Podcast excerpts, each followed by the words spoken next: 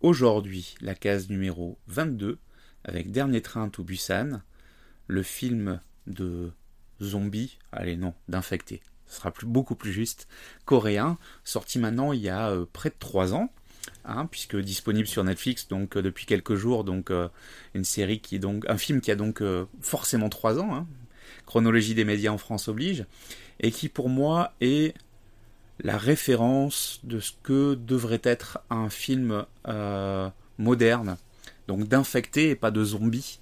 En tout cas, j'ai vraiment apprécié le scénario qui pour moi est un vrai film classique dans son approche euh, euh, caricaturale et, satirique de la société. Alors ce coup-ci c'est la société coréenne qu'on connaît peu en, France, euh, mais dont on entend un petit peu parler et qui va être vraiment pris pour cible dans ce thriller horrifique, hein, puisqu'on est avec des infectés. Alors je rappelle, hein, infecté égale ce que bien souvent on appelle zombies, mais qui ne sont pas issus euh, de quelque chose de fantastique ou de magique lié à la mort, mais bien plus d'une infection qui va les transformer en bêtes assoiffées de, sang et, tueurs.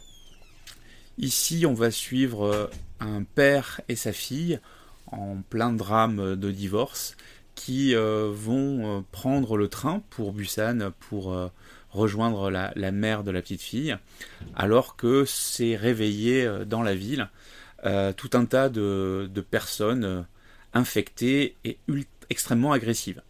Alors ce qu'il faut savoir, c'est que ce film, c'est la deuxième partie en fait d'une future trilogie, puisqu'il y a un troisième film qui est en préparation a priori.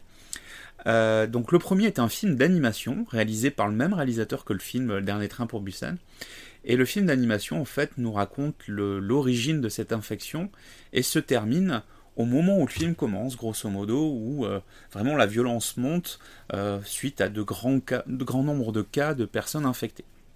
Donc là, le film se place en deuxième. Alors, il n'y a pas vraiment d'ordre pour voir. Hein. À titre personnel, j'ai vu l'animé après, euh, après le, film, animé qui est disponible sur la, la version Blu-ray d'ailleurs du film. Euh, et on peut le voir dans les deux sens, c'est pas gênant, hein. c'est un peu comme d'autres films où on voit les origines après les conclusions. En tout cas, ça se lit dans les deux sens et c'est vraiment très réussi. On a un film vraiment qui laisse des petites respirations et en même temps va à 100 à l'heure. Des personnages attachants, des personnages à qui on a envie de casser la gueule profondément. Mais en tout cas, la, détresse et, euh, la, peur que tous les personnages connaissent euh, je la trouve très réelle, je la trouve très réussie, et chacun est un peu l'archétype de ce que nous pourrions être euh, dans des conditions aussi terribles. Donc je vous encourage très fortement à voir ce film, qui pour moi est un voilà, il fait partie des films de référence dans ce domaine. Alors évidemment, si vous êtes sensible au sang et à l'horreur, euh, bah, évitez. Hein. Euh, et en même temps, euh, voilà, on a une vraie histoire, un vrai thriller. la partie horrifique est, certes présente, mais c'est un film intelligent, euh, comme on a perdu un peu l'habitude de les voir, en tout cas dans cette thématique-là.